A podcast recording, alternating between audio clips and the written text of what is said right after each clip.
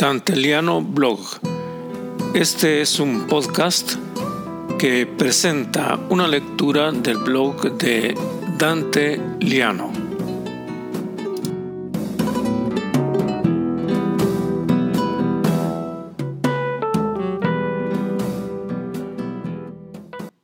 Soy Dante Liano y les presento el blog Dejemos hablar a la poesía.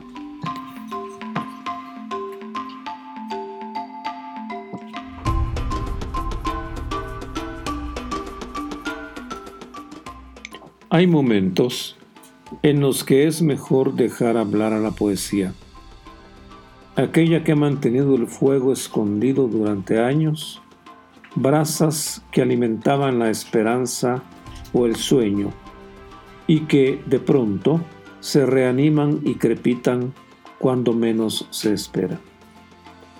La primera poesía, romántica y declamatoria, fue escrita a finales del siglo XIX por un exiliado, quien delante de la frontera prohibida alza la vista y canta a las altas montañas que son barrera para su retorno. No importa el aspecto impuesto por el movimiento literario, todos somos hijos de nuestra época. Importa la verdad que Juan Diegues Olaverri desahoga en el dolor de la imposibilidad. A los cuchumatanes, Juan Diegues Olaverri. Oh cielo de mi patria, oh caros horizontes, oh azules altos montes, oídme desde allí.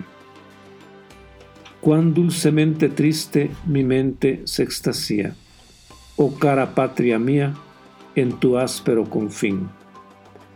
Cual cruza el ancho espacio, hay Dios que me separa de aquella tierra cara, de América el jardín. Oh cielo de mi patria, oh caros horizontes, oh ya dormidos montes, la noche ya os cubrió. Adiós, oh mis amigos, dormid, dormid con calma, que las brumas en el alma, ay, ay, las llevo yo.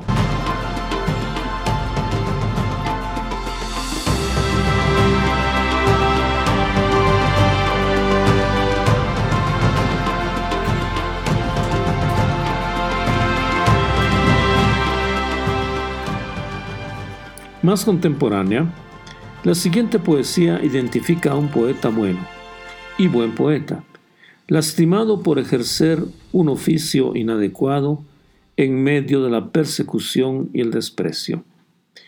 Julio Fausto Aguilera merece más renombre, ese caprichoso atributo que la fortuna distribuye con ceguera, y merece más conocimiento esta poesía suya, de pasión civil y también de mansedumbre inédita en el conjunto de las poesías que reflexionan sobre la patria.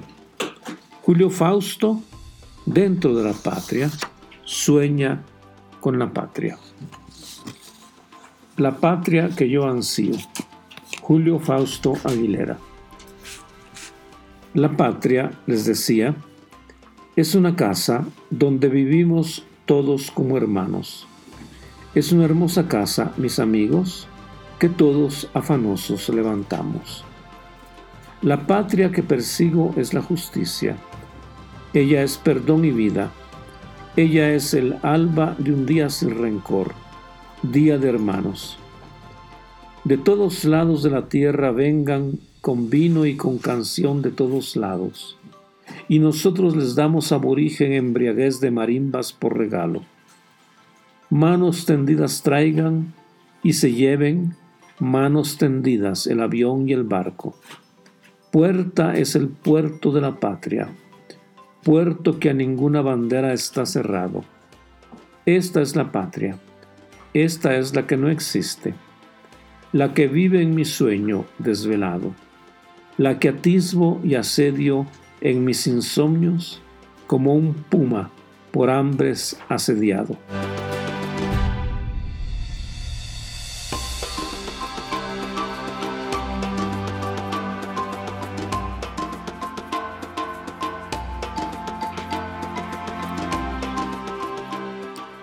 La última poesía ha tenido una suerte paradójica.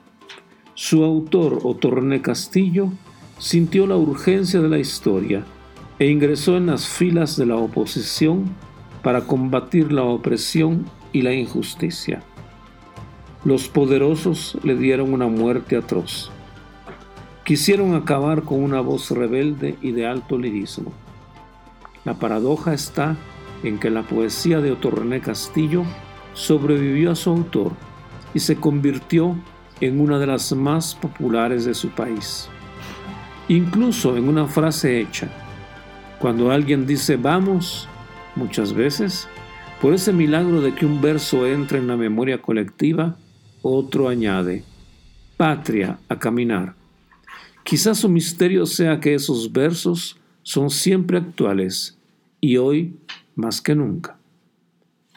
Vamos patria a caminar. Otto René Castillo. Vámonos patria a caminar, yo te acompaño. Yo bajaré los abismos que me digas. Yo beberé tus cálices amargos. Yo quedaré sin voz para que tú cantes. Yo he de morir para que tú no mueras. Para que emerja tu rostro flameando al horizonte de cada flor que nazca de mis huesos. Tiene que ser así indiscutiblemente. Ya me cansé de llevar tus lágrimas conmigo.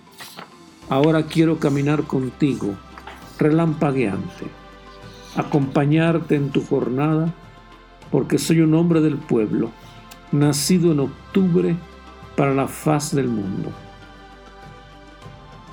Hay momentos en que es mejor dejar hablar a la poesía, porque ella nos expresa mejor, con mayor profundidad, con una propiedad que el lenguaje común no alcanza. Así es, hoy es uno de esos momentos. Dejemos hablar a la poesía.